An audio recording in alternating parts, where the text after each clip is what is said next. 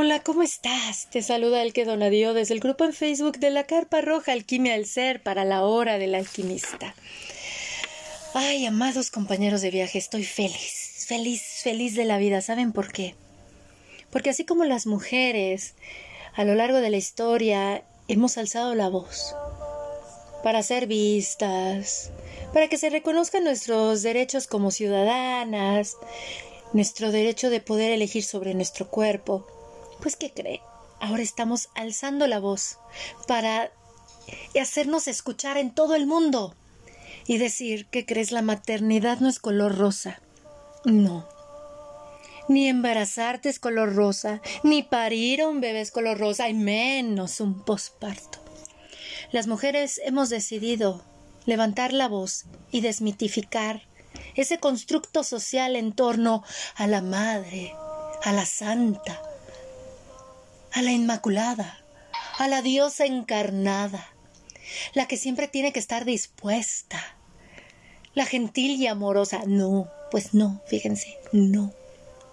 Vamos a hablar de esta maternidad tan humana como nosotras, con su luz y su oscuridad, una maternidad que nos lleva a las profundidades de nuestro ser, a lo más oscuro y turbio, para desde ahí emerger y observar la luz, la luz que es la sabiduría interna que habita en nosotras. Y precisamente por eso hoy vamos a abordar el posparto. Y hemos creado esta serie de charlas que se titulan Voces del posparto en donde hemos hecho el llamado a las mujeres que deseen compartir con todos nosotros su propia experiencia de posparto. Bendito posparto. Un posparto en el cual es un duelo muy profundo para nosotras, porque nos lleva a aceptar la muerte de la mujer más importante en nuestra vida. ¿Nosotras? Sí, nos morimos, nos morimos literal. En el parto nace una, un bebé, o, pero también muere una mujer para renacer en el posparto, aceptando que ya no es la misma mujer, aceptando que la ropa que se ponía antes ya no le va a quedar, aceptando que ahora le va a interesar un bebé que le va a mover toda su vida. Y por eso, qué bendición es tener a nuestros bebés en nuestro posparto. Son nuestra medicina. ¿Qué tal ese aroma de bebé? Ay, que nos llena de dopamina y noradrenalina y nos llena de placer ante lo implacentero que es este posparto biológico en nosotras, mental y emocional. Por ese delicioso aroma de bebé le dura a nuestros hijos tres años, porque tres años nos lleva a nosotras integrar a este posparto. Este posparto que nos incomoda, tal y como nuestra fase premenstrual. Oh, sí que nos incomoda, porque nos lleva al oscuro de nosotras, tal y como nos lleva también la perimenopausia y la menopausia, tal y como lo vivimos también en la adolescencia. Y siempre que una mujer experimenta una pérdida profunda en su vida, viene esta energía, esta energía oscura que dentro del sistema de One Blessing conocemos como la hechicera. Es por eso que ahora estamos en compañía de mi querida hermana Giuliani, quien tiene la formación de Moon Mother nivel 2 certificada por Miranda Gray, además de ser terapista floral. Ella viene a compartirnos cómo su posparto la transformó, cómo ella descubrió la luz que habitaba en medio de la oscuridad de su posparto mientras estuvo en esas profundidades de su ser. Mi querida Giuliani, Bienvenida eres a la hora del alquimista. Gracias por todo lo que vas a compartir con nosotros en esta charla, corazón. Muchas gracias, el que querida. Qué bonita introducción, de verdad. Eh, es muy, muy, muy, muy cierta todo lo que dices. Eh, a veces que sí, nos cuesta trabajo eh, tocar esta oscuridad, vivir esta oscuridad que, que de repente llega.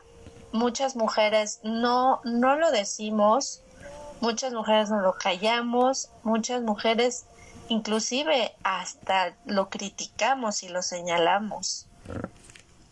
Porque pensamos que somos malas madres, pensamos que o la de enfrente es mala madre por sentir este tipo de, situaciones, pero bien lo dice, somos humanos al fin y al cabo.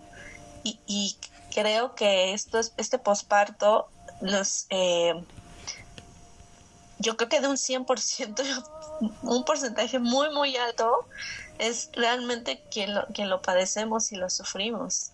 Y eso nos lleva a otros estados de conciencia pero como dices, eh, hay una luz dentro de esta oscuridad y, y es a donde tenemos, queremos llegar en esta plática. Y sabes, ahorita que lo mencionas, cuando yo viví mi primer posparto volví a ser adolescente. Esa adolescente que le pedía a los grandes por qué no la guiaban, por qué no la entendían. A esa adolescente criticada y juzgada, en donde esos adultos le decían yo nunca lo viví, ay, es tu cochina adolescencia, y dices, bueno, pero tú también fuiste adolescente. Me hizo recordar esa niña de 13 años que se prometió a ella misma no convertirse en un amnésico, en un humano amnésico, sino que iba a recordar todo lo que ha vivido, cómo se sentía, para desarrollar empatía hacia los más jóvenes. Y cuando doy el salto a mi primer posparto, y estás rodeada de tantas mujeres que ya son madres, te sientes tan excluida, tan insuficiente, con una autoestima muy baja, como muy exagerada, en donde te critican, te señalan, incluso hasta tu madre, la madre de él, tus primos, tus amigas. Te dicen, ¿no es cierto? ¿Cómo subiste de peso? Uy, no se lo digan eso. Y peor si pasamos por una cesárea que quedamos todas hinchadas por tanto medicamento que nos ponen. Y que nos dicen, ¿cómo de que no puedes lactar? Si yo nada más me pegué al bebé y luego, luego empezó a succionar. Sale la mujer diosa todopoderosa que no se permite ser humana. Y entonces yo dije, ¿por qué no hay mujeres que me entiendan? ¿Dónde está la mujer que también se siente mal. Y entonces, sabes, me prometí lo mismo que cuando era un adolescente de 13 años. Voy a recordar. Y me puse a escribir mis diarios de posparto, cómo me sentía, cómo viví cada posparto, cómo vivía el que, cómo de repente estaba harta de escuchar un bebé que lloraba y que se sentía cansada y quería que alguien tan siquiera la ayudara que se hiciera cargo por un momento de su bebé. Pero es, el miedo al juicio. El miedo al juicio de ¿cómo? ¿Estás despreciando a tu bebé? Y no es eso. Y entonces, sabes, hace poco abrí mis diarios y empecé a leer a él que me encantó. Porque hay que situarnos qué edad teníamos también. Cuando estábamos en nuestro posparto. Y, él, y al leerla, vieras, me encantó y por eso ahora amo acompañar pospartos. Los amo profundamente. ¿Por qué? Porque sé que me voy a encontrar con una mujer enojada. Aunque ame a su bebé, va a estar enojada. Una mujer que me va a decir es no es verdad. Voy a ver la energía de esa hechicera adolescente, ¿no? En donde es la hechicera que nos está invitando a dar el salto a una nueva relación con nosotras mismas. Que nos está diciendo ya estás en otra etapa, crece. Yo estoy aquí para decirte que crezcas. Cuando me encanta escuchar a las mujeres en posparto dicen, no, yo ya lo tengo resuelto. Así sea tu tercer posparto, tienes que aceptar que la mujer que eras antes ya se murió y que cada hijo te va a mover muchas cosas. Uy, y si es mujer unas cosas, si es hombre otras. Hijo, él es impresionante porque es un continuo aprendizaje. Mi querida Juliana, compártenos cómo fue tu experiencia en tu posparto. Pues la verdad es que sí fue bastante complicado.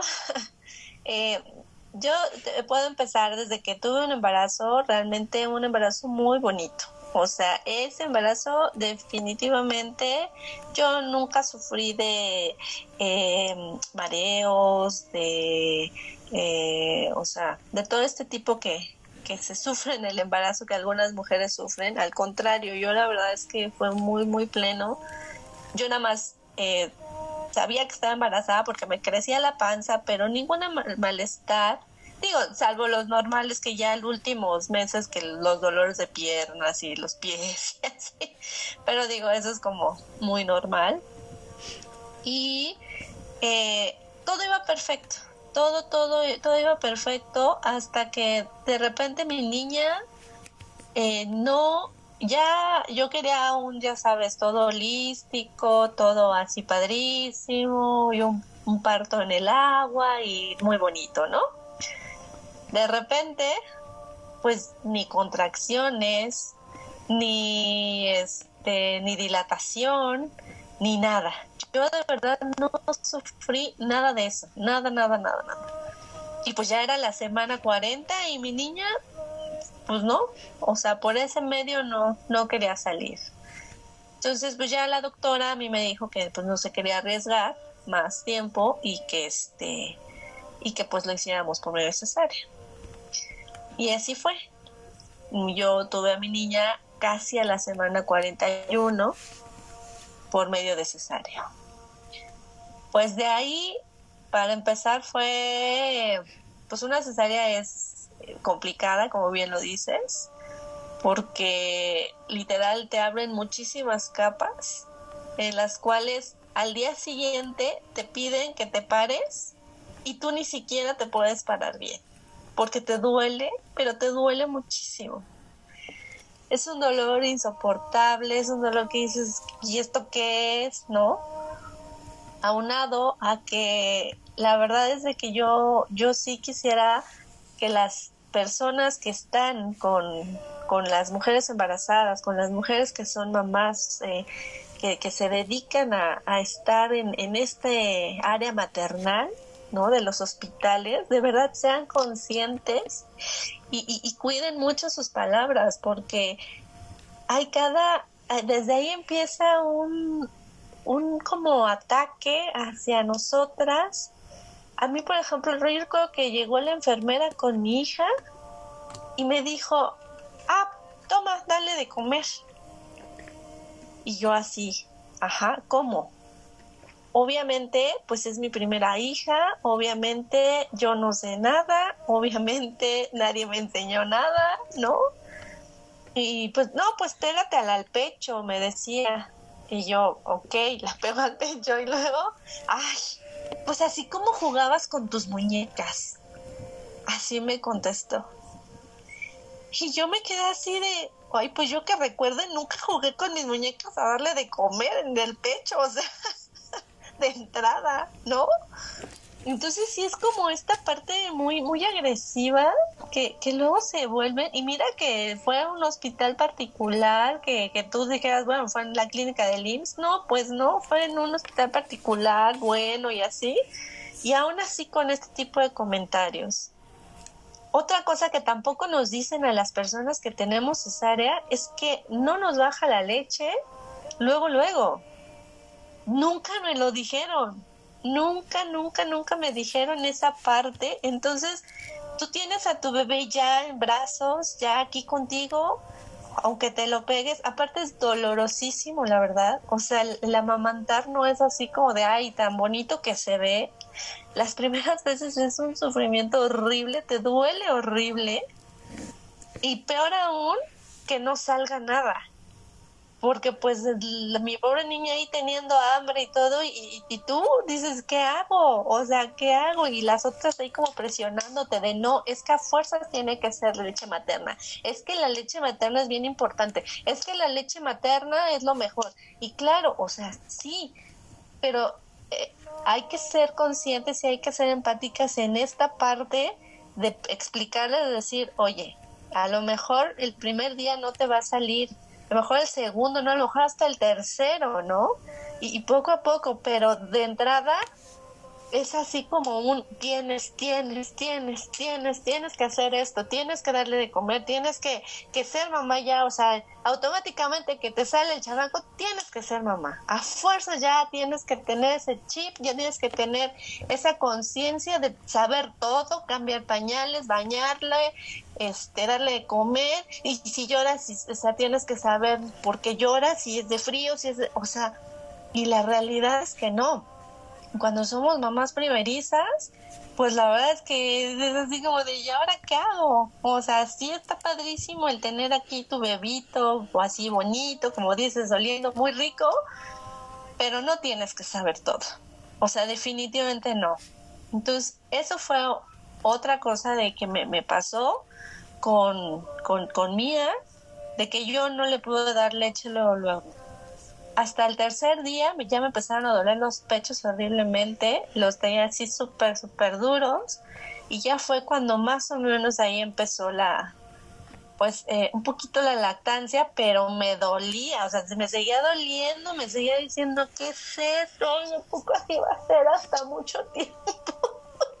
Yo decía, no, por Dios, no, o sea, obviamente los pezones, pues, agrietados, este, me lo ponía de un lado, me dolía, me lo ponía del otro, me dolía, ¿no? Y, y, el, y el bebito pues llora y tú dices, ¿y ahora de qué lloras? Y ya lo tapé y, esta parte también de, ay, es que hazlo eructar, ¿no?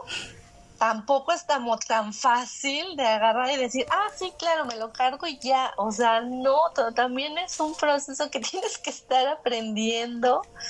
Y, y toda esa, esa, esa situación de verdad eh, es un conflicto, es un, es un cambio que literal de la noche a la mañana dices que el no dormir bien, como dices, el, el no descansar, el, el que llega un momento en que sí, a mí sí me pasó que, que yo llegué a decir de verdad, llévatela porque ya no aguanto, por favor, llévate a mi bebé porque ya no aguanto déjame dormir aunque sea 15 minutos, porque de verdad no aguanto, no aguanto, no aguanto.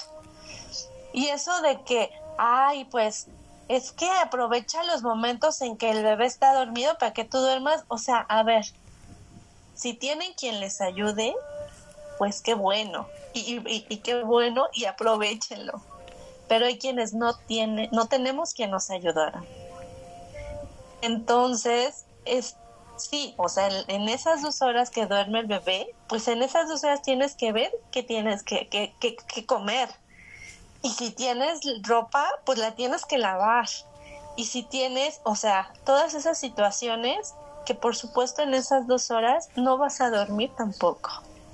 Entonces tampoco es así como de que a fuerza lo tengas que hacer. Entonces es todavía más cansado cuando no se tiene un apoyo eh, en mi caso, no fue un apoyo porque no, no lo tuviera, sino porque las circunstancias de, de la vida, eh, eh, yo tengo a mi bebé, eh, haz de cuenta, un jueves, el 16 de abril, perdón, y al otro jueves, quien era quien me iba a ayudar, mi mamá, enferma y se va al hospital. Entonces, pues prácticamente me quedé, soy hija única, entonces no tengo así como la hermana, como alguien que, que, me pueda apoyar en este momento. Y pues sí, realmente me, la vi solas. Digo, sí tuve algún apoyo de cierta manera ya como después, uh, solamente como un mes, dos meses, pero en ese, en ese, ese preciso momento pues la verdad es que no. Y entonces, aparte, sumarle a que estás preocupada porque tu mamá está en el hospital. Situaciones externas. de ahí, después de esta parte de, de, de, la lactancia que fue un, un no sé qué voy a hacer, pero, pero lo hice, eh, la llevo con una pediatra que, igual este pues me la recomiendan y todo. Y la pediatra también con la mano en la cintura eh, obviamente pues digo el bebé a lo mejor lloraba porque a lo mejor ni siquiera yo le podía eh, sacar bien el aire. O sea había como varios factores erróneos de una mamá primeriza y, y, la doctora en lugar de, de, ver como esta situación como ver este contexto no en el que uno está pasando de entrada me dice, em, ¿tu, ¿tu hija tiene reflujo? Es, es, alérgica a la leche, porque ya ves que ahora ya todos son alérgicos a, todas las cosas. Este, quítale la leche materna, ponle esta fórmula hidrolizada y, y ya. Y es más, háblale a la ginecóloga para que te ponga una inyección y que te corte la leche.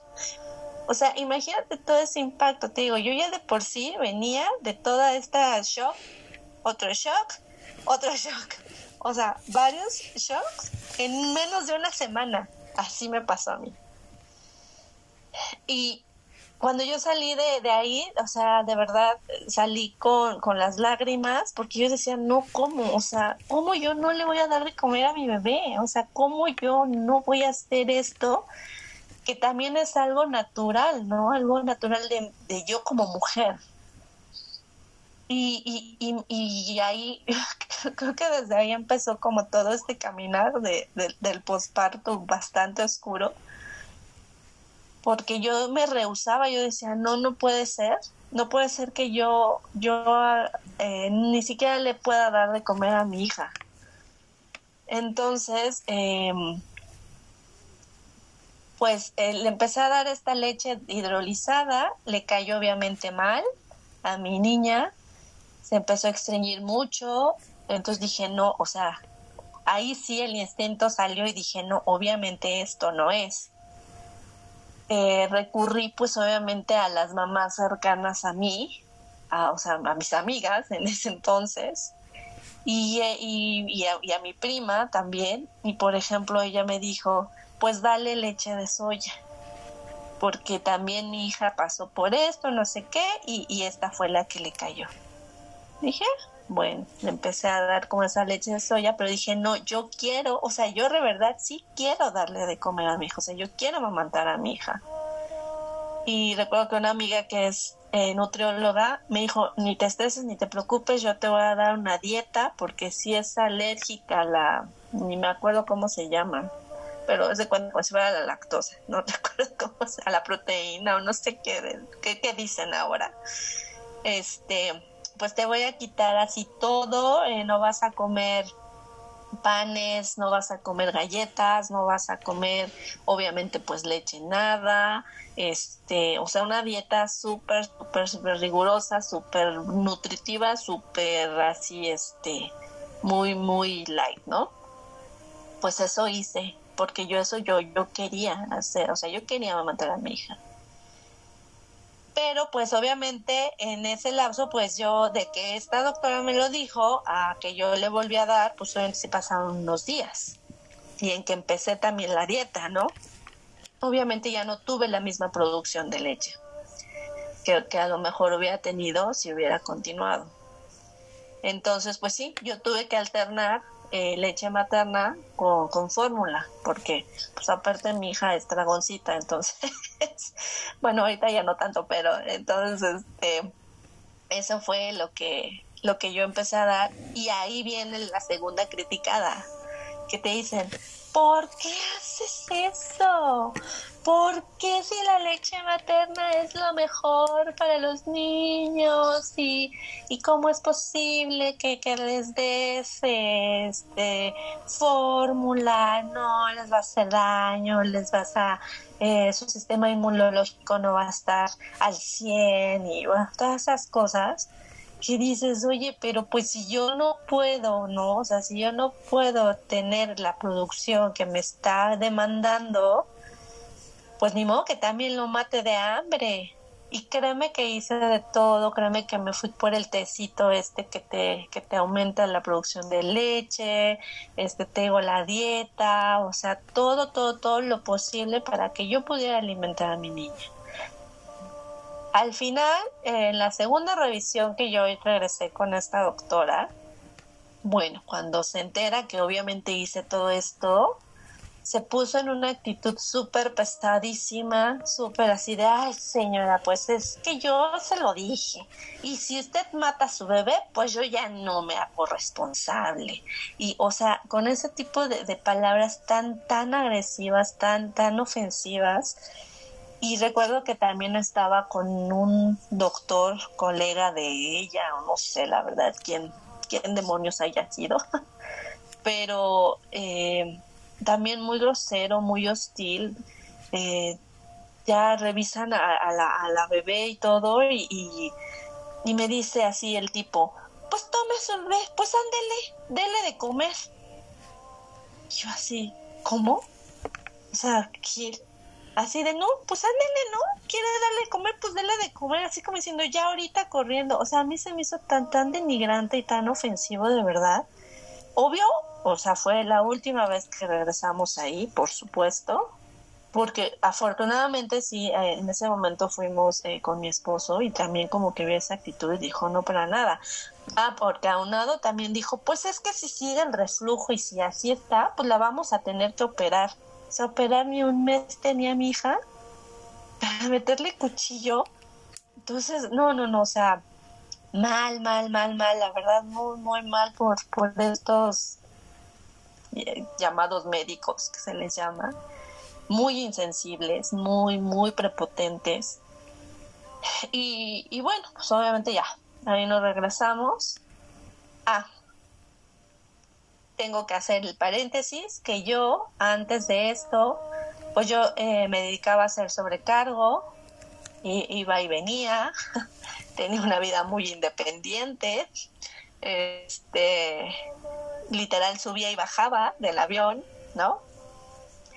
Eh, por mi trabajo eh, hay unas muy buenas prestaciones que teníamos, entonces una de estas era precisamente esto de la maternidad aparte de la, eh, los 40 días que te da el IMSS, eh, la empresa te juntaba como las vacaciones, entonces realmente eran como dos meses aproximadamente que tú podías estar con tu con tu bebé, ¿no? Y aparte de que la prestación también muy buena que teníamos era de que desde el primer día que tú supieras que estabas embarazada, te bajabas de vuelo y te ibas a tu casa. Entonces, eh, pues esa fue una gran ventaja en ese momento. Sin embargo, bueno, pues el acomodo pues sí fue eh, bastante complicado porque eh, ya después em, que se me terminan los dos meses, mi esposo es piloto, justamente, entonces, pues no había como que quien se quedaba con el niño, con la niña más bien.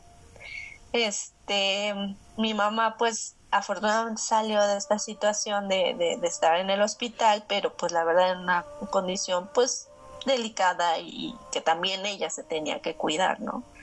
Entonces tampoco hubo como esta opción en mi caso de, de decir, bueno, te la dejo para yo seguir como trabajando o alguien que, que la apoye, em, o sea, no, fue como muy complicado. Pido otros dos meses de permiso sin goce de sueldo en el trabajo. Eh, entonces yo prácticamente estuve con ella desde abril hasta septiembre. Justamente más o menos por estas fechas. Miren qué casualidad, ¿verdad? bueno, no es casualidad. Pero este sí, justamente yo regresé un 14 o un 15 de septiembre a trabajar porque ya no me, no me dieron más permiso en la empresa, ya me dijeron ya regresa y pues yo regreso, ¿no? A trabajar. En ese momento yo la verdad es ni siquiera estaba como tan consciente, ni siquiera estaba tan presente más bien en lo que era es, mi realidad, o sea, yo de verdad lo veo como esta parte muy subreal, o sea, como que sí pasó, pero no sé cómo pasó ni cuándo pasó. Y pues obviamente regreso, me, me hacen como estas eh, pruebas de, o sea, como estos adiestramientos, ¿no? De, pues para ver si, si sigo apta, no apta. Honestamente iba a, tronar, o sea, literal saqué un promedio muy, muy, muy bajo. Eh, casi, casi, casi lo trueno, pero bueno, o sea, pasé y, porque aparte también en ese momento hubo en mi trabajo como muchas actualizaciones, muchos cambios, muchos, o sea, en ese año que yo me fui cambió como muchas, muchas cosas. Y entonces cuando regresé dije, ay, pues, pero si yo sabía que era A y B y ahora ya me la cambiaron a C y D, o sea, no, no, no como que no sabía ni qué había pasado, ¿no? Entonces, bueno, regreso a trabajar bueno, también eh, quiero decir que obviamente, como dices, críticas de las personas más cercanas, de si de por sí ves que está, o sea, estoy con la bebé, estoy aquí adaptándome, estoy con un sueño, medio sueño, todo eso, y todavía te dicen, oye, la casa está muy sucia, ¿no? La casa está como muy, este, pues está eh, tirada. Este, no, pues es que ya sabes que a los hombres les encanta que la casa esté bien recogida. Y así ¿y en qué momento voy a hacer eso? O sea, no, nada más pregunto si me vienen a ayudar con mucho gusto, pero si no, pues sí, o sea, así de, ¿qué onda, no? Bueno, esa fue otro paréntesis. Este, pues ya, total que yo regreso a trabajar. Eh, la verdad es que el regresar a trabajar en, en ese momento sí me ayudó bastante porque fue como otra vez retomar también lo que a mí me gustaba. Eh, porque aparte yo amaba mucho, mucho, mucho a, a mi profesión. Entonces sí, yo no niego, yo no digo que no, sí me ayudó bastante. ¿Qué fue el contra para mí?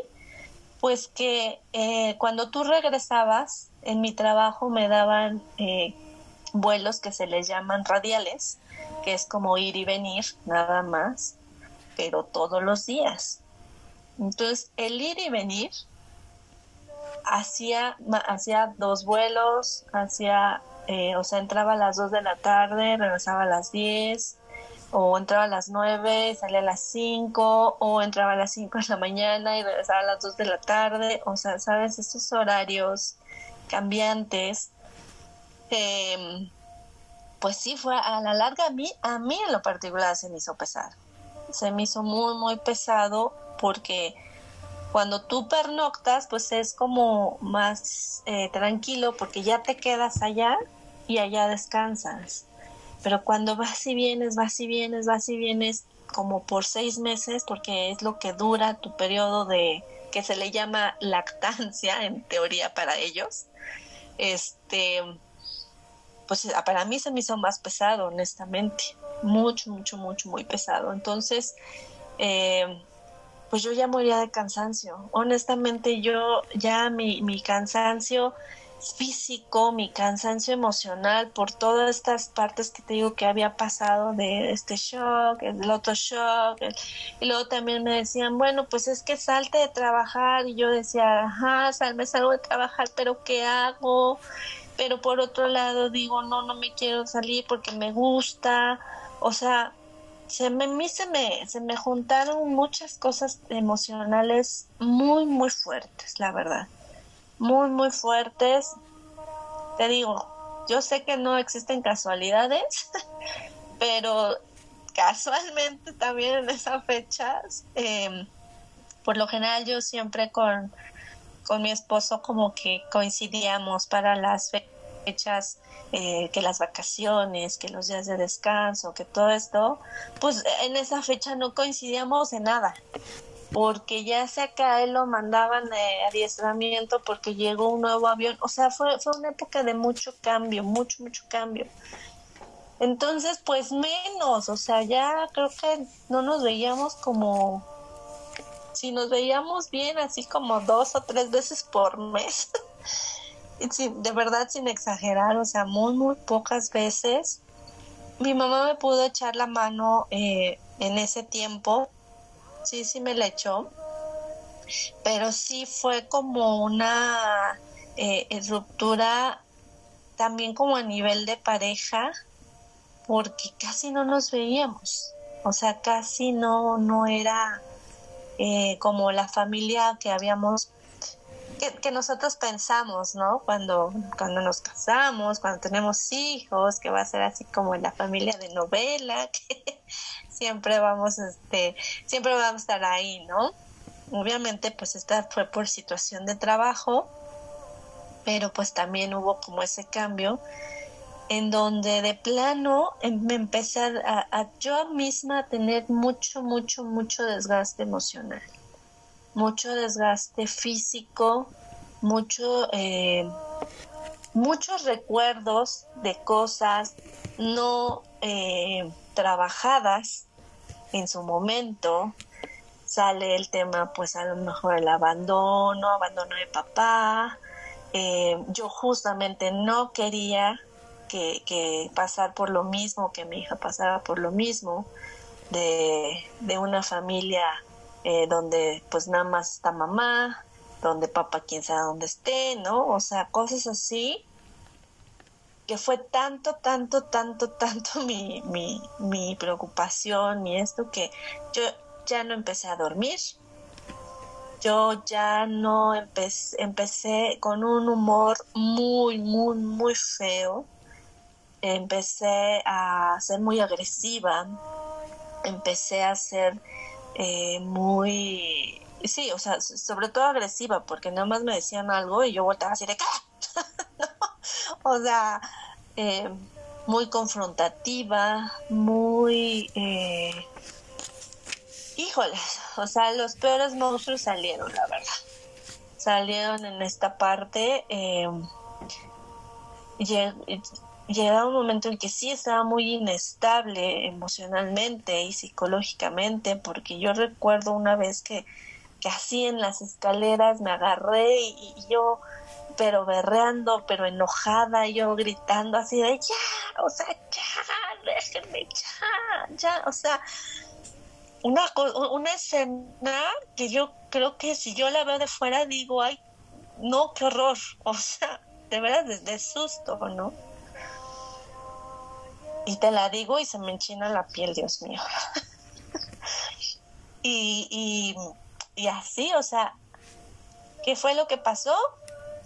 Pues que um, se me empezó a caer el cabello, empecé a tener alopecia, empecé a, estar muy, muy, muy mal anímicamente, o sea, a lo mejor muchas personas no, no lo vieron, a lo mejor muchas personas no lo, no, no supieron tan a fondo, porque siempre fui como la de, ah, no pasa nada, ¿no? Y entonces hago mi sonrisa ante el mundo, porque no pasa nada, porque siempre te tienes que ver bonita, porque siempre te tienes que ver perfecta, porque siempre tienes que aparentar que tienes una familia perfecta, que tienes una vida perfecta, que, que todo es perfecto para ti. Y la realidad es que no. la realidad es de que era muy fuerte lo que yo estaba viviendo en ese momento. Y, y pues sí, mi cuerpo me lo empezó a decir porque te digo, las primeras señales fue de que eh, mi, mi, mis emociones estaban muy desbordadas. Y después el cabello. El cabello así literal se me caía mechones. Tuve alopecia, eh, tuve un hoyo demasiado grande en el lado izquierdo de mi cabeza. Eh, aún así, seguí trabajando me tapaba ese hoyo porque como que estaba así oculto, entonces como nos peinábamos, pues se alcanzaba a tapar, ¿no? Pero pues aún así seguía creciendo, o sea, ese hoyo empezó así chiquito y, empezó a crecer, crece, crece, crece, crece. Pero obviamente pues seguía mal y cada día empeoraba más y cada día empeoraba más. Una de las cosas que de verdad me acuerdo y no me acuerdo de, ese momento es que yo llegaba muy cansada del trabajo. Yo tenía la cunita de mi niña aquí al lado y, y, pues yo cuando llegaba ya estaba dormida porque pues mi mamá me la dormía y todo, ¿no? No sé cómo amanecía en mi cama mi hija, o sea, son cosas que no me acuerdo. ¿En qué momento la pasaba yo a la cama? En qué momento ella me decía un algo y yo la cargaba. O sea, te juro que eso lo tengo totalmente borrado. O sea, así, totalmente borrado. Que hoy en día digo, ¿y si lo hubiera tirado? o sea, ¿sabes? No, o sea, qué terror, ¿no? Pero no me acuerdo. O sea, literal, no, no me acuerdo. Y fueron varias veces que eso pasó y, amanecía en mi camita y, la que me despertaba obviamente era ella, ¿no? Ah, dejé de, darle lactancia a los seis meses justamente cuando empecé a trabajar porque pues por más que yo me compré que el aparato super guau en Palacio de Hierro que te das del sacador de leche y no sé qué y no sé qué no, o sea, jamás, jamás, jamás, la verdad es que ni lo utilicé, ni, ni, ni, ni supe, ni Bueno, sí supe cómo, pero la verdad es que era, o sea, para mí sí fue como muy eh, difícil, ¿no? Estar como en el avión y decir, ay, espérenme tantito, voy aquí al baño y me saco la, o sea, no, la verdad no, yo no, yo no pude hacer eso. Entonces, pues yo la dejé de lactar a los seis meses, porque empecé mi, o sea, regresé a mi vida laboral, ¿no? Entonces, eh, pero pues eh, ahí está, sobrevivida. Fue una sobreviviente. Y este y pues bueno, pues total, que, que, que caí, de verdad que caí tan, tan este, en esta oscuridad, que llegó un día el que, que yo, así, o sea, literal como de novela, o sea, me, no dormí nada, nada, nada, nada, nada, o sea, si me dormía a las 12 de la noche, pero me desperté a las 2 de la mañana y de las 2 de la mañana hasta las 8 de la mañana yo dando vueltas y vueltas y pensando, ¿y qué hago? ¿Y si dejo? ¿Y si no dejo? ¿Y si hago? ¿Y si no hago? Pero ¿y si pasa esto? O sea, ¿sabes? Con estos pensamientos torturantes, torturantes para mí. Porque en mi mente decía, si yo dejo de trabajar, obviamente voy a perder esta independencia económica, ¿no? pero si sigo trabajando, voy a perder a mi familia. Entonces, era unos, de verdad a mí sí me torturaba mucho esa situación, porque obvio no quería perder a la familia y obvio no quería perder el trabajo, o sea, estaba así, ¿no? Pues yo creo que la vida me lo decidió, la vida, Dios, divinidad, o sea, como le quieran llamar, pero o sea, ya de haber dicho, ay, ya, está ya, ¿no? Basta. él fue quien me decidió porque ese día de plano no, no dormí nada. Yo tenía un vuelo muy pesado, con una jornada súper, súper pesadísima. Entraba a las 8 de la mañana y llegaba creo que hasta las 10 de la noche, no recuerdo, pero era así una jornada muy, muy, muy larga, 8 de la noche, no sé. Yo dije, no voy a aguantar. O sea, dormí dos horas, no voy a aguantar. Ah, pero para esto un día antes veo que aquí enfrente en el copete ya se me estaba cayendo el cabello. Y ahí sí, pues ni cómo ocultarlo, ¿no? Entonces, pues obviamente entré en más crisis total. Entonces, literal, o sea, yo, amanecí llorando, llorando, llorando, llorando, llorando, llorando. Me metía al, al baño, y dije, ya, de, verdad no puedo más. O sea, ya no puedo más, ya aquí, ya hasta aquí llegué, ya, ya, ya, ya no puedo. O sea, literal no puedo, ya no quiero, ya no, me vale gorro todo, ya, ya, o sea, ya. Entonces le hablé a, al, al sindicato, a la delegada en ese momento, y le hablé, yo me acuerdo súper mal, o sea, y le dije, mira, ya, o sea, neta, si me corren, que me corran, o sea, ya me vale gorro, ya. O sea, en ese momento ya me valía gorro todo, todo, todo, todo, todo. Yo decía, ya no puedo, ya. Fui a IMSS a que me a ver, porque ya era mi última opción, o sea, yo ya había visto dermatólogos, ya había visto, eh, me habían inyectado plasma en, en, la cabeza, o sea, ya había visto como muchas opciones de, para que se me parara esta alopecia que tenía y obviamente no se iba a parar, o sea, iba a continuar. Entonces ya mi última opción fue así de, bueno, a ver en el seguro social que me dicen, ¿no? Pues la, tan, tan mal llegué, de verdad, tan mal llegué que, que, la doctora me dijo, deja todo el cabello, es lo de menos. Traes una, una depresión, traes un, una, o, sea, un descontrol, pero mal, o sea, de verdad no sé en qué calidad llegué. O sea, hoy en día no, no, ni siquiera me acuerdo, o sea, eso ya es como borroso. Pero ya para que el Seguro Social me diga eso es porque sí está muy mal, honestamente. ¿No? Ya ves que ya no te queda capacidad de nada. Entonces me dijo, vete de urgencia a psiquiatría. O sea, ese mismo día vete de urgencia a psiquiatría porque eh, porque aquí ya, o sea, no la, no la vas a hacer y no vas a regresar a trabajar hasta que estés bien. Ya agarré, me fui a psiquiatría y pues el mismo show, también la doctora me dijo, no, espérate, pues es que si estás como muy mal, ¿no? Este, te voy a dar un año, un año de incapacidad.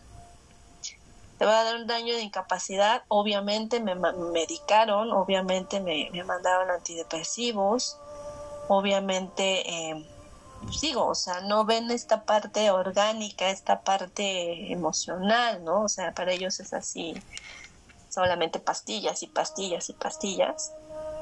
Y por la ley de aviación que, que, tenemos en México, supongo que también en el mundo, nosotros no podemos tomar antidepresivos por esta situación de los reflejos, de, del cómo te afecta en el sistema nervioso. Entonces, yo por eso entro en una incapacidad. No, no tanto porque hubiera estado deprimida, sino por los medicamentos que me mandaron, que son antidepresivos, por supuesto. Pues sí me los empiezo a tomar, la verdad. Me los empiezo a tomar. Eh, obviamente pues ya fue otro reajuste porque pues obviamente yo ya no estaba volando, este, ya pues aquí en casa, eh, pues regresar otra vez a retomar esta parte de la familia. Eh, entonces fue otro, otro, otro, otro cambio. Y pues yo empecé a tomar eh, antidepresivos y la verdad es que me fue bastante mal los antidepresivos porque pues no me ayudaban en absolutamente nada. lo único que hacían era dormirme, era eh, tener un buen de sueño, estar más harta de lo que ya estaba, estar más fastidiada de lo que yo ya estaba, eh, estar más enojada de lo que ya estaba, porque aparte también había perdido algo que yo quería, algo que yo amaba, que era mi trabajo. Ay. Perdón. ¿Qué edad tiene tu hija? Seis años. Para que vean, queridos amigos de la hora del alquimista, la importancia de acompañar el posparto.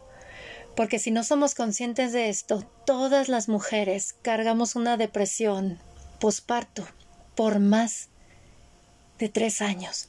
El posparto no son 40 días, Biológicamente en tres años le lleva a nuestro cerebro habituarse a la nueva normalidad biológica, neurofisiológica y anatómica, a partir de que estamos nosotras convirtiéndonos en madres, porque créanme que esto también lo viven las mujeres que adoptan bebés también las mujeres que adoptan bebés viven esta situación. Para que ustedes vean cómo ahorita ante este desnudo del alma de mi querida Giuliani, al recordar viene otra vez ese dolor, ese dolor que está ahí. Por eso decir que no, ya lo tengo superado. Ay, es la mayor utopía en la que vivimos los humanos, pero tranquilos, es parte de nuestra experiencia humana creer que ya lo tenemos resuelto, pero no. Por eso hacer estos acompañamientos es hermoso. De ahí que los cierres de cadera, los baños posparto, los acompañamientos posparto se le ofrecen a toda mujer, así como se ofrece a toda mujer un ritual de iniciación a su menstruación que tal vez no tuvo de niña, pero lo puede tener incluso ya cuando sea menopausia, perimenopausia o que posteriormente ya haya superado la menopausia, pueden tener ese ritual. De igual manera podemos tener estos acompañamientos en el posparto. Tu hija tiene seis años, por ende, ¿qué edad tenías tú cuando la pariste? 34. 34. ¿A qué edad empezaste a menstruar tú? Creo a los 13. Muy bien. ¿Por qué hacer mención de esto? Porque es, algo muy importante. Nosotros a partir de la edad en la cual empezamos a menstruar, cada 10 años tenemos cambios hormonales fuertes en nuestra vida. Por ende, mi querida Giuliani a los 33 años experimentó un cambio hormonal fuerte y acompañado de ese embarazo. De igual manera los invito a quitarle el color rosa al embarazo. También he escuchado muchas veces que me han dicho, el que es que yo tuve un embarazo hermoso, miel sobre hojuelas, ¿y por qué me está pasando esto en el posparto? Porque no te permitiste sentir tu embarazo. Es como la mujer que argumenta que nunca tuvo dolores de menstruación, ella jamás sabe lo que es un cólico, jamás. Entonces, toda mujer que idealiza el embarazo es porque no se permitió vivirlo. Sobre todo ese desconocimiento. Nosotros tenemos muchas drogas naturales en nuestro torrente hormonal como mujeres, que gracias a eso podemos no sentir todos los dolores fuertes de reacomodo de órganos, huesos que se provocan en nosotras en el embarazo. También hay que ver si no le presté atención a mi embarazo porque fue muy bonito es porque yo estaba distraída en otras cosas, no le prestaba atención a la mujer que soy. Y entonces por eso si me encuentro con una mujer que me dice, no, mi embarazo fue horrible, vamos a caer en la misma dinámica de toda mujer, yo nunca lo viví, yo jamás experimenté eso, entonces es como el sinfín. Si no hay que tomar en cuenta que yo puedo hablar de mis dos embarazos, claro que sí, cada uno es diferente, muy diferente. Yo puedo decir que fue más bonito el primero y el segundo porque las realidades emocionales y mentales y de ambiente de él que fueron diferentes, pero eso no exime que los dos me dieron mis zarandeadas hormonales. Claro que sí y me cambiaron mucho mi, yo me maravillaba al ver cómo ya no veía mis pies, cómo toda mi columna se había modificado. Yo me maravillaba porque siempre he sido una amante del cuerpo biológico. Sí, amo el cuerpo y cómo se adapta esta maravilla que habitamos. Por ende, al observar todo esto, hay que comprender también que nosotras cuando nos embarazamos por lo regular, Nuestras madres están atravesando perimenopausia y menopausia. También están con la hechicera a todo lo que dan. Entonces, imagínense qué importante es tener una tribu de sostén acompañadas, no intervenidas, no juzgadas, en donde, si ustedes se dan cuenta, al momento en que Giuliani comenta, perdí mi trabajo, perdí empieza otra vez el movimiento emocional. Y eso está hermoso. Por eso esta energía de la hechicera es la que nos permite aceptar aceptar que así tenían que ser las cosas. Yo recuerdo muy bien que hice un cambio drástico en mi en mi actividad laboral. Yo me dedicaba a la política. Oh, sí, queridos amigos de la hora del alquimista. Yo estaba en relaciones internacionales, cenas con embajadores. Acá en México estaba en reuniones de partidos políticos y a eso se dedicaba el que antes de embarazarse. En el momento en el cual me embarazo, claro, puedo seguir con las actividades, pero cuando ya se acercaba el nacimiento de mi bebé dije, ¿qué voy a hacer? Porque si nos preguntamos eso. Me decían, oye, pues yo te lo puedo cuidar. Me ofrecía la madre de mi esposo y tú sigue con tus actividades laborales, pero yo decía, no, yo quiero estar con mi bebé. Yo quiero ser presente y estar ahí cuando mi bebé hable, cuando mi bebé despierte. O sea, si es hermoso, no hay que confundir el amor hacia nuestros hijos con el sentimiento profundo de pérdida que sentimos. En donde yo de repente dije, y más cuando el exterior que nos bombardea, y está perfecto que nos bombardee, está hermoso que nos bombardee, porque esto nos, nos está diciendo, ya crece, hazte responsable, Deja de culpar a otros. Deja de decir el mundo está mal, yo estoy bien. Deja de ser la adolescente, deja de ser la niña herida, ya eres madre. Y para cuidar de un bebé se requiere que cuides de ti. Que te cuides a ti, porque estando bien tú va a estar bien tu bebé. Porque de igual manera, mi hija, mis hijas pasaron por enfermedades, pero yo ignoraba que no eran mis hijas, era yo. Y fue algo que me llevó a una alquimia profunda de mi ser y ver qué soy yo, como humana, como humana, porque aquí venimos a aprender a ser humanos y todo esto es parte de nuestra alquimia. Y es hermoso llorar y decir todavía me duele. Claro, a mí me llevó mi tiempo aceptar que tenía que dejar relaciones exteriores, mi sueño de ser parte del personal diplomático de México, viajar a otros países, embajadas, porque tomé la decisión de ser madre. Pero a la vez es nuestra oportunidad de reinventarnos, hacer las paces con nuestras antiguas versiones, aceptar que son parte de nuestra experiencia y que gracias a eso ahora estamos en esto que ahora hacemos. A mí me llevó mi maternidad a abrir mi negocio, mi taller de artesanías. Ah, sí, mi sueño como licenciada en comercio internacional se manifestó. Mi empresa y exportar mis piezas al mundo. Pero claro, también fue todo un reto, porque ser tu propio jefe también es un reto, y con pospartos, así como Giuliani nos compartió que de repente ella gritó en las escaleras y dijo basta. Yo recuerdo como madre de dos una escena en donde estoy con mi bebé en el canguro, en el, en el traje de porteo al frente, con mi bebé de cuatro meses llorando, mi niña de tres años llorando y yo sentada en la silla de, de uno de mi comedor llorando. ¡Ah! Gritamos las tres. Y en eso llega mi esposo y ve la escena y yo, ¡ah! Estoy hasta la madre de ser madre. Y mis hijas llorando conmigo. Pero ¿saben qué me recordé? Hay una película que amo, amigos de la del alquimista, que se llama Una noche en el museo, en donde uno de los personajes principales le dice al guardia del museo que se pelea con el chango, ¿no? A ver, ¿quién evolucionó? ¿Quién ya creció? Demuestra. Y eso es lo que nos viene a decir esta fase de hechicera de la oscuridad en el posparto. Acepta que estás creciendo. El dolor es inevitable, ¿sale? Es parte de estar aquí sentir el dolor. Pero eso sí, el sufrimiento es opcional. ¿Estás dispuesta a crecer? Es por eso que el posparto nos pone cara a cara con nuestra oscuridad, con esa oscuridad de la hechicera que habita en nosotras. Es una energía que habita en todas, porque es muerte. Tienes que aceptar que ya se acabó. Tienes que aceptar y hacer la ley del vacío para seguir creciendo. Por eso es normal que sintamos insuficiencia, culpa, inseguridad, hasta una baja autoestima. Es lo que nos está sangoloteando. Y por ende, para las, las, semanas de gestación a partir de las cuales ya pueden nacer cualquier bebé es entre la 38 y la 41. Cuando a mí me dicen o me hablan así como te escuché, no, mi bebé no quería nacer, no es cierto. Quien no quería nacer como madre eres tú porque tú estabas reteniendo al bebé. Me ha pasado, lo he visto como dula de parto, en donde luego el que ya es semana 42 te la mando y el bebé está atravesado o sentado. Le dices, ¿por qué no lo, por qué no quieres que nazca?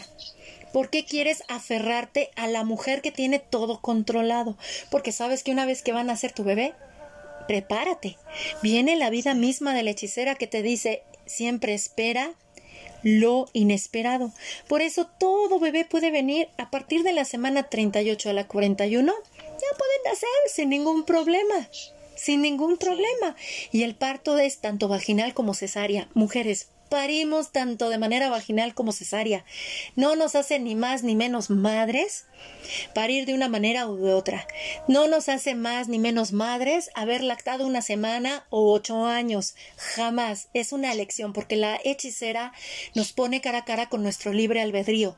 No eres víctima de las circunstancias, eres la dueña de tu vida y tienes que ubicarte ahora como la grande. Y era algo que platicábamos antes de empezar esta charla, mi querida Julián y yo, que parte de nuestra oscuridad como mujeres es de que no colocamos a nuestra madre en su lugar.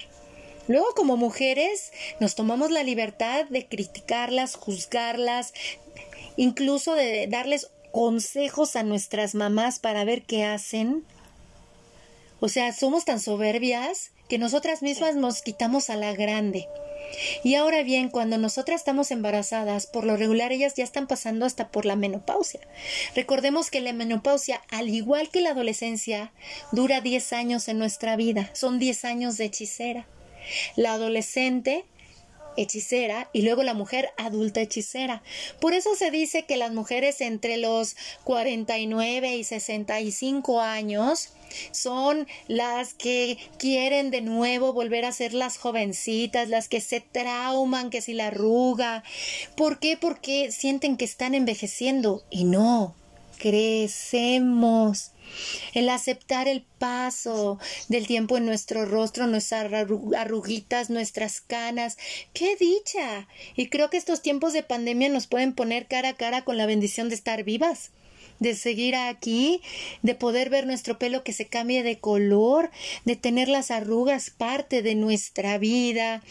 Eh, hay que ser conscientes que en nosotras la app mamá, como dice mi querida Bárbara Harper, se instala en el momento del posparto. Por eso llega la bajada de la leche. Y esa app mamá que creen, uy, se actualiza siempre a lo largo de toda nuestra maternidad. Por eso es de cuando Giuliani nos comparte que su mamá se enferma, pues claro, todo lo que le pasa a las hijas le llega a la madre.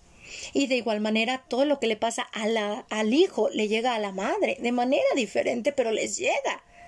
En donde también les llega a ellas como madres el hecho de chin, ya soy abuela, ya soy la que me sigue en morir, la que sigue a morirse soy yo.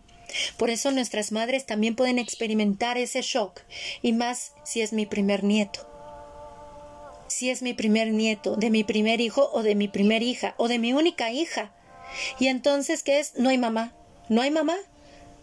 Así como Giuliani no le pasó nada del embarazo, a la mamá dijo, no hay mamá en el posparto, no estoy. Y es cuando uno dice, ¿dónde está la grande que me cuida? Mamá, de ahí que saben que nosotros como esta, en esta bendita oscuridad, saben que nos nos invita a hacernos responsables de nosotras. Todas como madres siempre pasamos por el hecho de que no queremos que nuestros hijos sufran lo que yo sufrí. Y esa es la oscuridad de la hechicera, el sufrimiento, la victimización, el verdugo constante que somos nosotras todo mundo estaba en mi contra. Pues claro, porque yo estaba en mi contra. No sabía ni qué show. Pero es muy bonito también ante ese mundo de oscuridad que nos encontramos, estar en compañía de una mano amiga. Pero bueno, bueno, es parte de ser humanos encontrarnos con diversas realidades. Por eso deseo recomendarles dos libros buenísimos dos libros buenísimos y dos podcasts que tenemos aquí en la hora del alquimista también fenomenales. Uno de ellos es el de Laura Goodman, que se titula La maternidad y el encuentro con la propia sombra. Léanlo. Buenísimo. Todos como humanos tenemos la sombra de la madre. Por ende, nuestros hijos van a tener la propia sombra que nosotros proyectemos en ellas. ¿Y cuál es esa sombra? La oscuridad no aceptada, el querer ser perfectas. Recordemos que ante la sombra la belleza se manifiesta, como dice la tradición japonesa. Y ahorita que menciono tradición japonesa, les recomiendo ampliamente la escucha del podcast de El mes dorado, cómo se cuida el posparto dentro de la tradición china que nos compartió mi querida Tita Millán. Ahí se habla de una tribu y como en China hay lugares especializados para cuidar el posparto de las mujeres cuando no hay una tribu cercana a ella. Otro libro que les recomiendo ampliamente son las investigadoras de la neuropsiquiatra Loan Britzendin, quien en dos eh, libros nos comparte las funciones del cerebro femenino y las funciones del cerebro masculino. Con esto nos comparte ella la manera en la cual también convertirse en padres les afecta a los hombres y también se les mueve su cuerpo emocional y construyen sus redes neuronales. Así sean padres que adoptan también. El padre eh, y la madre no solo son los biológicos, también son los adoptivos y créeme que también nos va a mover a todos. Es algo muy bonito porque el posparto es la oportunidad que tenemos para crecer, hacernos responsables de nosotras mismas, dejar de victimizarnos y de ver enemigos externos por todos lados para despertar a la mujer victoriosa que somos. Pero eso, pues al igual que en la adolescencia, influye mucho el ambiente y las mujeres de las que nos rodeamos. Por eso les invito a que también recurran a especialistas especialistas en todo esto de los acompañamientos, pospartos, duelos, lactancias, pero de preferencia que sean madres, por favor, y madres en sintonía con su ser imperfectamente perfecto de ser mujer. Por eso igual les recomiendo la, el podcast que grabamos con mi querida María Eugenia, en donde se habla de la alquimia de la lactancia, como los inicios de la, de la lactancia son una alquimia profunda, porque el bebé no crean que nada más lo pegas al pecho y empieza a succionar y uno, así, ah, mamá, en automático ya sabes qué hacer. Es completamente normal entendernos también dentro de nuestro posparto no victimizarnos, siempre vamos a pensar que los demás no nos entienden, que están en un error, vamos a tender a culpar a los otros y ver y estar a la defensiva, porque acuérdense, estamos viviendo el duelo más fuerte de nuestra vida, la muerte de nosotras. Es una muerte simbólica y es por eso la hechicera la que nos pone cara a cara con esta realidad de la experiencia humana. No eres necesaria ni indispensable para nadie porque la vida sigue contigo o sin ti. Pero si eres necesaria e indispensable para ti. Y si tú estás bien, tus hijos van a estar bien. Y ahí sí puedo dar testimonio de eso, mis queridos amigos del área del alquimista, porque eso lo descubrí con mi segundo parto, en donde a mi hija le detectaron, híjole, una dermatitis atópica marca diablo. Por eso me identifiqué plenamente con Giuliani cuando los médicos le decían tu hija está mal, no hay algo peor que le puedas decir a una madre que su hijo está mal, que puede correr peligro su vida, la verdad, porque te sientes la peor madre del mundo. Recuerdo que cuando me lo dijeron por mi segunda bebé, que tenía displasia de cadera, problema en fontanela, que iba a ser una niña alérgica a todo, que no iba a poder comer casi nada, que en realidad pues en pocas palabras, fuera a recibir ayuda de Teletón, porque a lo mejor tenía una niña con capacidades diferentes.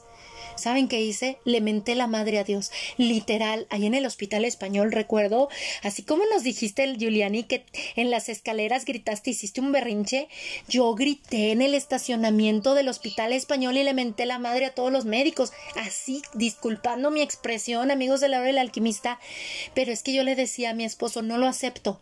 ¿Me voy a morir yo? ¿Quién va a cuidar a mi bebé? Su hermana no es la responsable de la vida de, su, de mi bebé. No, me niego, me niego a aceptar esto. Y claro, claro, es cuando uno se da la oportunidad de aprovechar o me victimizo y someto a mi hija, como decía Giuliani, a intervenciones médicas, operaciones, siendo tan bebé. O mejor arreglo a la mamá ya que ella nos compartió esto de que en el área psiquiátrica, claro, como dice ella, no, con chochos no se resuelve nada, es acompañamiento. Acompañamiento desde lo que biológicamente nos está pasando. Por eso en lo personal amo realizar las danzas cíclicas. Como les digo, con esta danza cíclica vas a comprender a la mujer que eres tú desde tu realidad biológica desde tu realidad biológica. Punto. Con que tú lo entiendas es suficiente y te vas a entrar en contacto con la mujer que eres y vas a hacerte responsable de ti misma.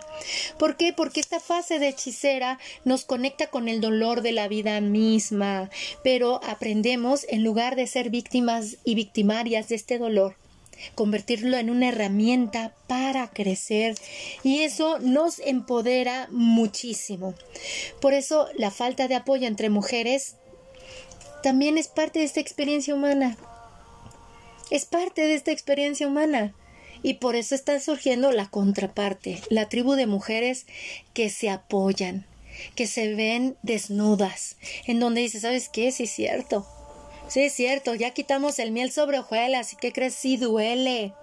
Y hablamos, ya nada de que yo maravilloso, yo jamás sentí, no, espérate, no te permitiste sentir, es otra cosa. Pero todo movimiento produce un dolor, lo podemos ver. Por lo regular, cuando estamos embarazadas y parimos, hay que ser conscientes que también las mujeres en nuestro entorno son cíclicas, cambiantes, y que cada mujer va a tener una realidad diferente. Pero eso sí, las mujeres que nos rodean también nos reflejan hablan de nosotras. hablan de nosotras, de la relación que tenemos con nuestro ser femenino y claro, nuestra pareja. Por favor, mujeres, no hay que quejarnos de él. Lo elegimos nosotras. O sea, nuestra pareja nos refleja. Y si no lo aceptamos, tropezamos una y otra vez con la misma piedra hasta que aceptamos que el hombre que elegimos es nuestro reflejo. El miedo a la pérdida es, es normal. Sentir miedo a la pérdida es normal. Es parte de nuestra experiencia humana. Por favor, aquí venimos a ser humanos, a aceptar todo el espectro de emociones que tenemos. ¿Sabes qué? ¿Qué, qué millonarios somos? ¿Qué millonarios somos? Podemos decir, sí, ya sé lo que siento. Bueno, perderme en ese estado emocional ya es otra cosa. Pero para no perderme ahí, qué mejor que ser acompañado de una tribu. Yo por eso le apuesto siempre a la tribu.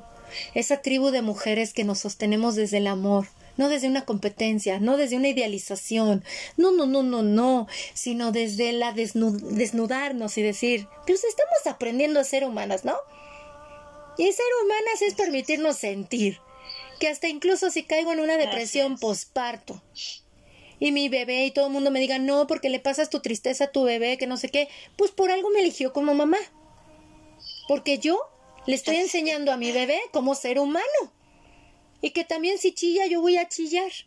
Pero qué bonito es en este aspecto acompañarnos de esta manera, que se nos empodere. Y nosotras, claro, cuando estamos en el posparto, estar abiertas a reconocer que ya no somos las adolescentes, que ya sabemos lo que es tener una relación sexual con un hombre y que un parto es la culminación de un acto sexual que tuvimos con él.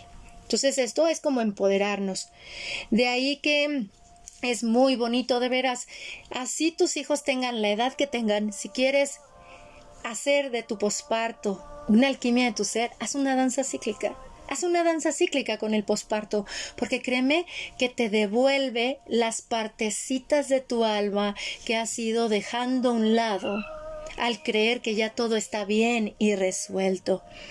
Por eso, aceptar nuestra nueva realidad es el arte de soltar y fluir hacer las paces con nuestras antiguas versiones, aceptar su lugar, porque esta nueva realidad que vivimos en el posparto nos invita a tener una nueva normalidad. Ahora que ya hablamos de esto de las pandemias, pues es una nueva normalidad del posparto, que nos invita a quedarnos en casa, a ir a la mujer que tú eres, escucharte, sentirte, porque ahora tú eres la grande. Frente a tu bebé, tú eres la grande.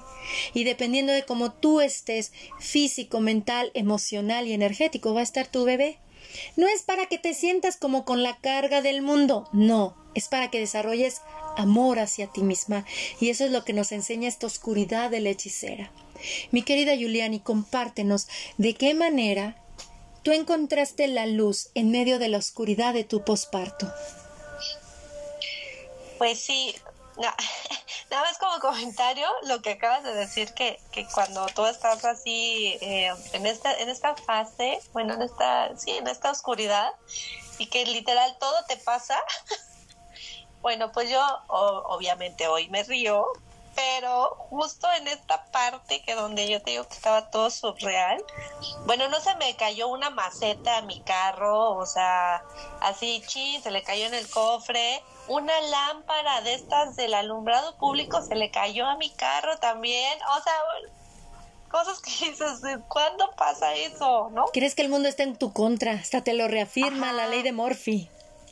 Exactamente, y entonces cuando dices, es que todo me pasa, pues sí, y sí tienes toda, toda, toda la razón, tú misma lo generas.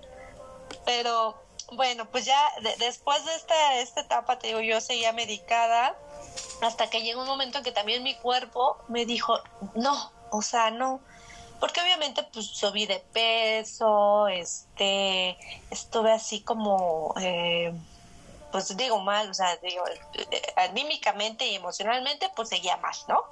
No me ayudaba en nada. Y, y peor, en, no, y, aunado a esto, pues digo, ya no me quedaba la ropa, o sea, fueron muchos cambios, ¿no? Este, pues bueno, e, en, esta búsqueda de, de, de, saber qué, ser, porque yo realmente lo que yo no quería era quedarme en casa, este, como eh, ama de casa, quedarme así sin hacer como nada, como ser, eh, ¿no? Que me mantuvieran y, demás. Pues empecé a ver qué, qué, qué, qué podía hacer, eh, qué, qué era, hacia dónde iba. Eh, esta amiga que, que te digo que, que, es este nutrióloga, pues me dijo, ¿por qué no este, estudias esto también? Y dije, ah, bueno, ¿no? Entonces entré como a unos cursos de nutrición, este, pues para ver si, si iba por ahí. Dentro de esos cursos de nutrición eh, me presentaron lo que era la homeopatía, y la verdad es que me empezó a gustar más porque yo dije me encantan las plantas, siempre me habían gustado como esta parte de las plantas, de esta medicina de plantas y dije ¿por qué no estudio homeopatía? Pero al ver que pues la escuela como máxima así que, que puedes estudiar esto de homeopatía pues era el Politécnico pero pues la carrera era así médico, eh, partero, cirujano, homeópata y no sé qué, y no sé qué, y no sé qué. Dije, no, pues son cinco años en, los, en el horario, pues todo el tiempo, y dije, no, pues no, o sea, sí, justo estoy dejando el, un trabajo para estar con mi familia, entonces me voy a meter a estudiar para no estar con mi familia, ¿no? O sea, sería como lo mismo. Dije, no, no va por ahí seguía buscando, buscando. obviamente esto te hablo de noches que no dormía, obviamente este, de andar buscando ahí en el teléfono, el celular, así, ¿qué hago, qué hago, hago, hago? Pues eh, me llega que Flores de Bach, ¿no? Es esta terapia floral en la escuela de Eduardo Greco, donde todo se empezó a acomodar. O sea, a partir de ese momento todo se empezó a acomodar porque era un horario en donde yo ya podía, para esto yo te estoy hablando que mi niña ya tenía como dos años, ¿no? O sea, no, no fue tampoco así como de luego, luego. Este, yo ya para ese entonces la había metido a, a lo que es estimulación temprana, a la escuela. Eh, entonces se me acomodó perfectamente bien porque en el horario que yo la iba a dejar a mi niña, corría a la escuela, este, estudiaba y regresaba por ella porque, o sea, todo, todo, todo, todo perfecto, ¿no? Entonces, pues empecé por ahí, empecé a, a, a estudiar esto de las flores empezó a entrar esa conciencia, porque aparte esa escuela la verdad es muy buena, o sea, para mí es de, las mejores escuelas, porque no solo te enseñan así de, ah, pues es que la flor, esta es para esto y ya, ¿no? Sino te van haciendo precisamente esta conciencia, este que eres eh, todo integral, que eres espíritu, que eres cuerpo, que eres mente, que las personalidades que, que, que hay, ¿no? Y, y, y empiezas a entender que, que tú eres un tipo de personalidad y, no estás mal por serla o no. Simplemente hay que como trabajar y que a lo mejor tú, el que eres otra personalidad, y, y no tenemos que ser iguales y, y, tenemos que, tú tienes tus dones, yo tengo mis dones, tú tienes tu oscuridad, yo tengo mi oscuridad. Entonces me, me empezó a envolver, me empezó a encantar mucho, la verdad, y pues terminé terminé lo que es este el diplomado de, terapia floral, me aventé el primer curso, me aventé creo que ocho meses o diez meses, no recuerdo, no, ocho meses, y le continué con el siguiente donde fue este terapia floral ya más extensa con flores de California, de Hawái, de Australia, de este elixir, de gemas, etcétera, etcétera, etcétera, de Chile. Ahí me aventé diez meses más eh, y la verdad es que, pues sí, o sea, me empezó a entrar, obviamente empecé a tomar la terapia floral, eh, porque dentro de, de ahí, de, de, la escuela, te ofrecían que mientras estabas tomando, sobre todo el, primer eh, nivel que era de las flores de Bach, este, te ofrecían esta terapia floral con los maestros para que pues, justamente probaras en ti esas flores, ¿no?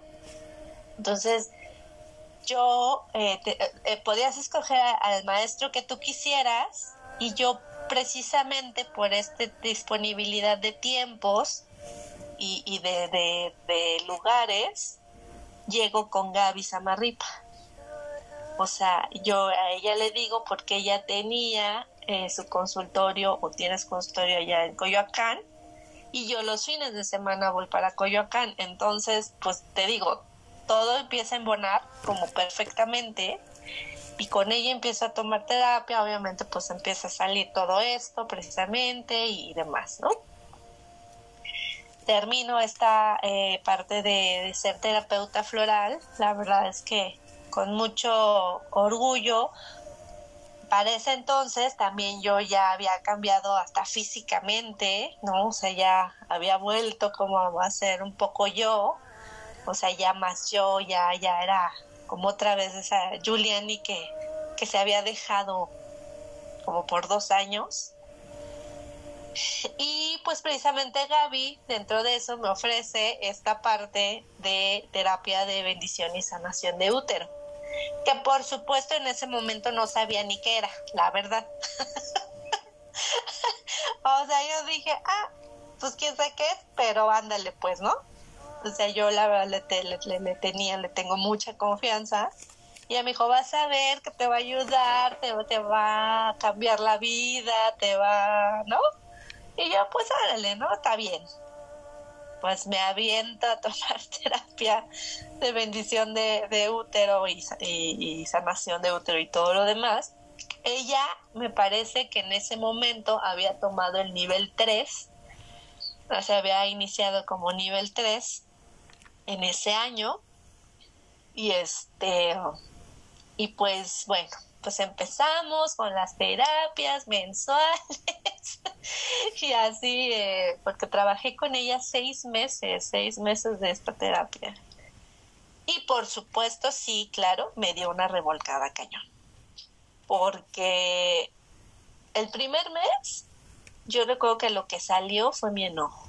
O sea, fueron como cinco días de enojo, de aventar hasta cosas así de ya, déjenme en paz, ¿no? O sea, eh, pero ya, como que fue nada más cinco días, ¿no? El segundo mes, eh, tranquilo, como que a ver qué pasaba. El tercer mes, mana, no sabes. Ahí fue donde dije, ¿qué es esto? Pero ¿sabes qué es lo peor de todo? Que yo ni siquiera lo relacioné con eso en ese momento yo me sentía súper ansiosa, súper angustiada, súper, no, o no sé, no, no cabía en ningún lado, ¿no? Pero te juro que en mi mente nunca pasó, que era esta sanación. Hoy en día sé que es esta sanación. Pero, eh, y literal, un día desperté, como a la media hora empecé a llorar y desde las nueve de la mañana hasta las seis de la tarde, todo el día chillando. ¿Por qué? Pues quién sabe, porque la mosca pasó y lloraba. Pero ¿por qué? Porque yo lloraba, lloraba y depuraba y depuraba y depuraba y depuraba y depuraba y depuraba. Nunca en la vida había llorado tanto. Hasta el día de hoy creo que nunca en la vida he llorado tanto. Nunca en la vida había soltado tantas cosas. Y de esas, o sea, de esos días que no quieres hacer nada, de esos días que, que dices, esto es así como lo que dicen depresión, que no quieres ni bañarte, ni, ni, o sea, nada, nada, nada. Bueno, pasó todavía días después, como que no me sentía todavía al 100. Llegué con ella y ahí fue donde me cayó el 20 y obviamente me dijo, ¿por qué no me hablaste? Y yo, pues es que la verdad es que, o sea, ni por aquí, honestamente, ¿no? Pues seguimos trabajando pero después de ese mes yo te puedo decir que fui otra. O sea, después de haber tocado esa, esas fibras, ese, esa depuración que tuve, fui otra. Me sentí muy ligera, muy livianada, muy, ¿sabes? Así como, ah, o sea, ah, ¿qué pasó? O sea, wow, qué miedo, ¿no? Entonces, y, y ya el último, la, la, última terapia con ella fue esta, que, me encanta, que, que, por eso, por eso soy Moon Mother, porque me dio eh, este, um, ¿cómo se llama? La de abriéndote a la paz, de Moon Mother 3. No, no, no, o sea, una cosa hermosa, maravillosa, donde efectivamente te abres a la paz, donde te encuentras en ese estado que dices, wow, o sea, hace tanto que no me sentí así. O sea, más bien creo que nunca me he sentido así. O sea, hasta este punto me encantó. O sea, simplemente me encantó. Y yo le dije a ella, dime dónde estudio esto o con quién voy para que me enseñe esto. Porque esto es maravilloso. O sea, para mí es maravilloso, me, me, me cambiaste totalmente, o sea, hoy me siento diferente. Y ya, pues obviamente ella ya me explicó toda esta, de que es la Moon Mother y los libros y, todo esto, que igual a lo mejor en ese momento no lo tenía como tan, tan, tan claro, pero yo lo sentía. O sea, eh, lo importante es de que yo lo vivía y a lo mejor eh, eh, logísticamente no sabía exactamente qué, qué, era, pero en mi cuerpo lo sentía. Y ya, pues obviamente me, me contactó con Katia, ¿no? Con Katia Íñigo y, ya pues le la, contacté, me iba a tener creo que un curso justo en junio, algo así. Por X y Z oye no lo pude tomar, me voy hasta noviembre. En ese lapso este fallece mi papá, ¿no? También. Entonces, pero sabes que, que, o sea, digo, obviamente si es el dolor, si es la pérdida, pero ya no me movió, o sea, ya, ya como que fue más centrada, como este con entendimiento de los ciclos terminan, y el ciclo de mi papá fue ese. Entonces, de verdad no me sentí, o sea, creo que si hubiera sido un año antes, bueno, yo me me muero, o sea, definitivamente no hubiera podido soportarlo. Entonces como que fue muy tranquilo esa transición. O sea, obviamente digo, se, extraña a la persona, por supuesto, pero sí, en ese entendimiento. Pues tomo el nivel 1 y pues bien. la verdad es que bien, yo creo que no me movió tanto porque yo ya venía trabajando esto, ¿no? Entonces, digo, obviamente, pues sí, mucho sueño, cansancio, y, o sea, cosas así como para, de esta integración de, de, la energía. Pero la verdad es que súper bien. Eh, desde que yo conozco a Katia, o sea, eso fue como en junio, más o menos, desde que yo la conozco, me dijo, ah, si te inicias para noviembre, sí te da chance de irte al nivel 2 en marzo. Así me lo dijo. Y yo, ah, claro, ¿dónde es? En Cancún. Ah, ya. ¿No? O sea, yo dije, no, por supuesto que no voy a ir a Cancún, ¿no?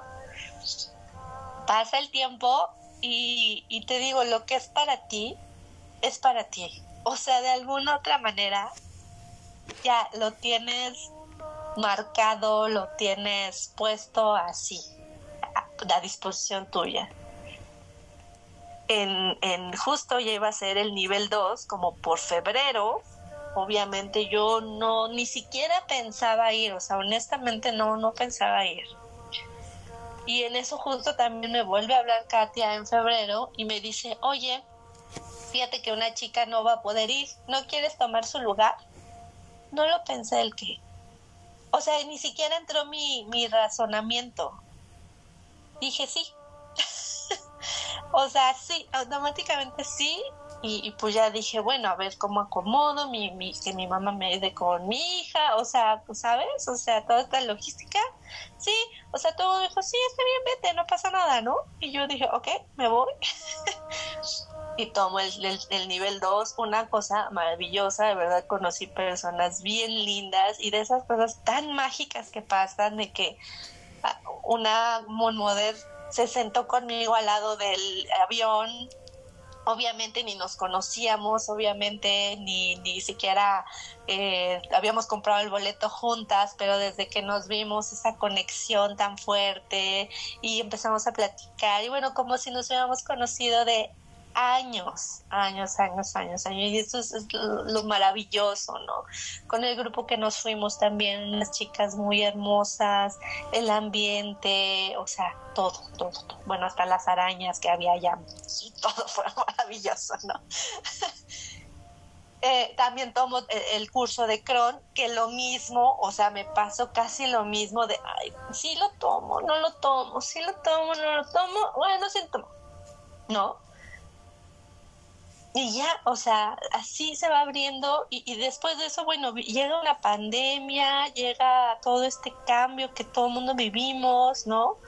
Obviamente, pues el readaptarse, el que las clases online, por ejemplo, con mi niña, o sea, cosas así pero me ha abierto las puertas el ser Mother a muchas, muchas, muchas bendiciones, la verdad. O sea, en mi vida, muchas, muchas bendiciones en las cuales, eh, he conocido gente maravillosa, ¿no? hemos trabajado juntas, ¿no? Nosotras.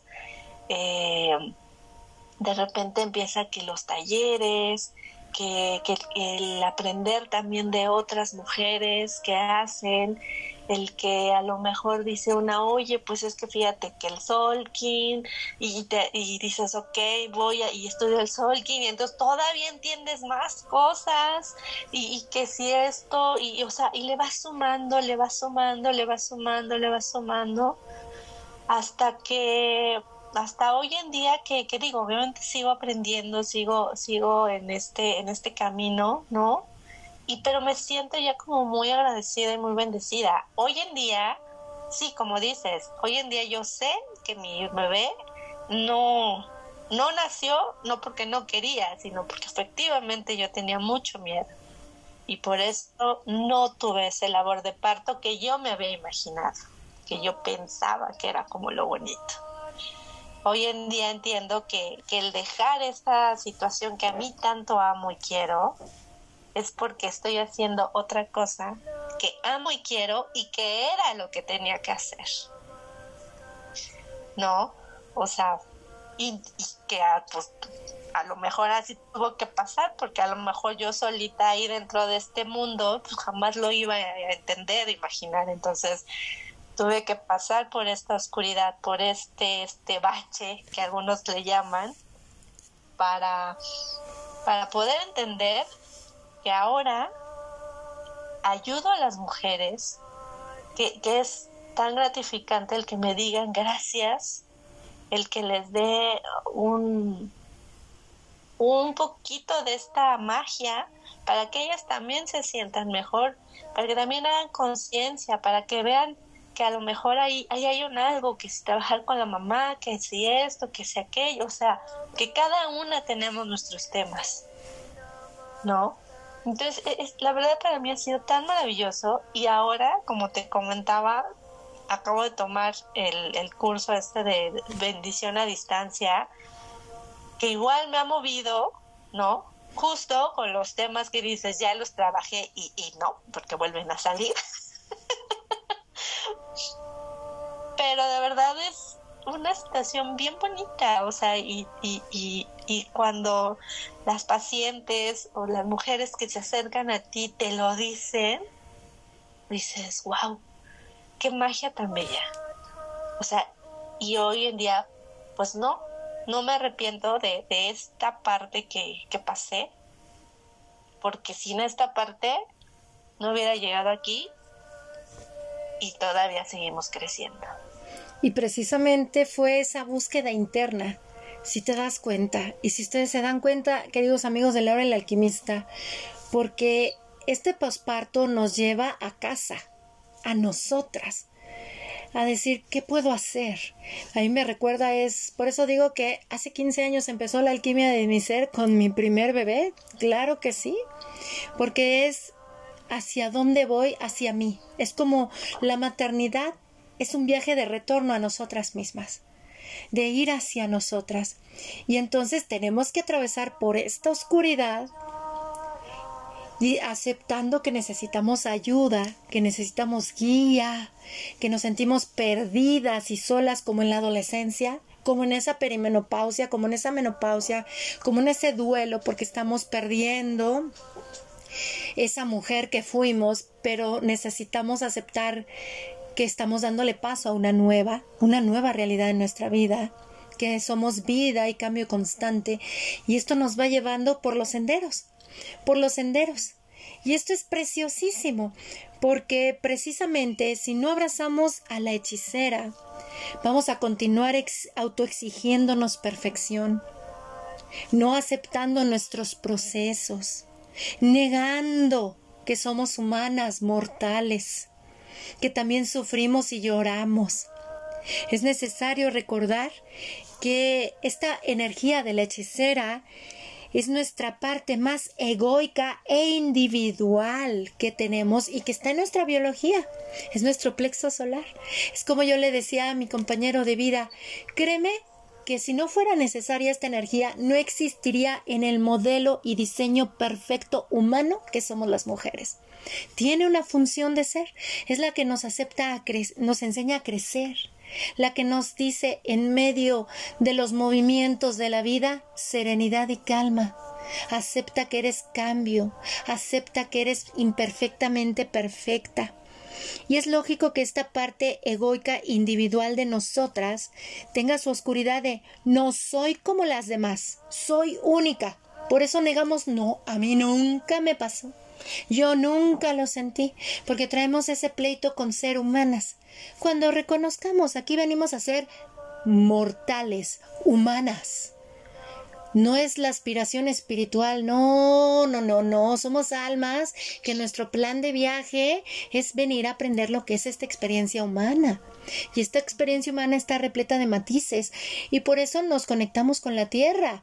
Observen, les recuerdo que el 7 de septiembre tembló en la Ciudad de México, pero es entendible, es una fase de verano en la, en la Tierra, acá en el hemisferio norte, que está transitando al otoño. Es como dijimos, es una fase de madre o de ovulación transitando una fase premenstrual o una hechicera. Entonces, nosotras es lógico que queramos ser únicas incomparables y por eso competimos con otra mujer, pero eso solo nos habla de la niña que desea ser vista y aprobada hacia afuera.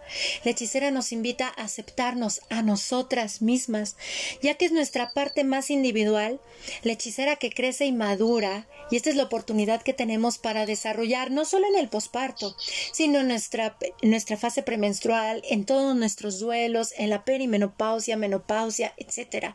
Siempre que está presente esta energía, es la que nos lleva a observar nuestra vida individual, a observarnos. Y ese individualismo y ese amor propio nos hace comprender el reto que es ser humanos, que no es fácil ser humanos.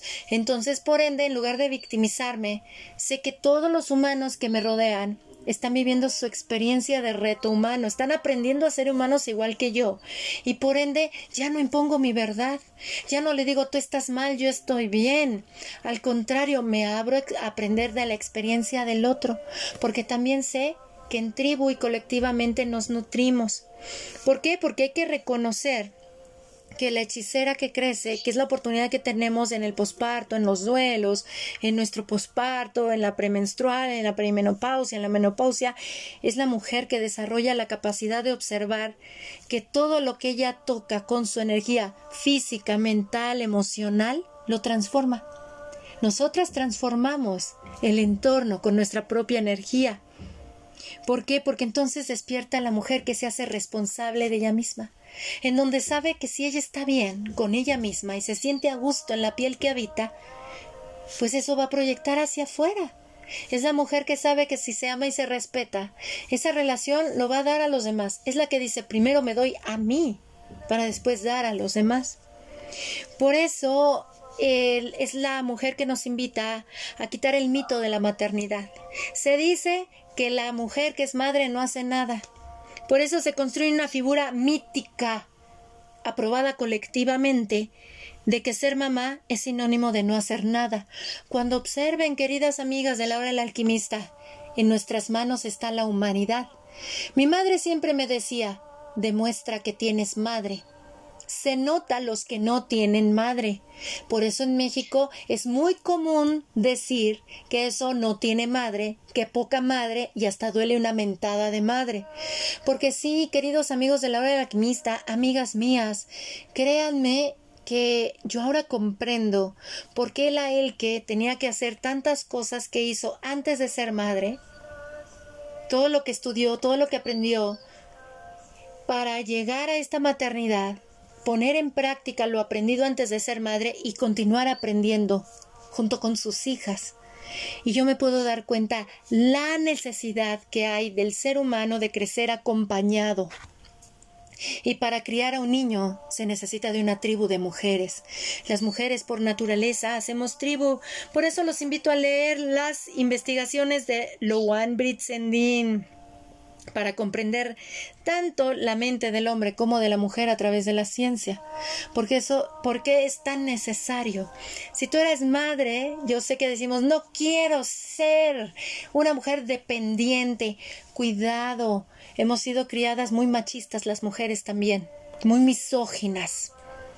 Muy el hecho de yo soy la resuelve todo cuando en realidad sabes que si tú te permites ser guiada por la nueva mujer que tú eres, sin poner resistencia a estos cambios, te va a llevar por nuevos senderos en donde, claro, todas las que dicen es que yo estoy para ayudar a las mujeres, Perdóname, ayúdate que yo te ayudaré, dice el dicho.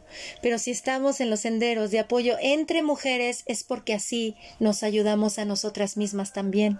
Porque cuando brindamos un acompañamiento, aprendemos dos, no solo uno. Aprendemos dos.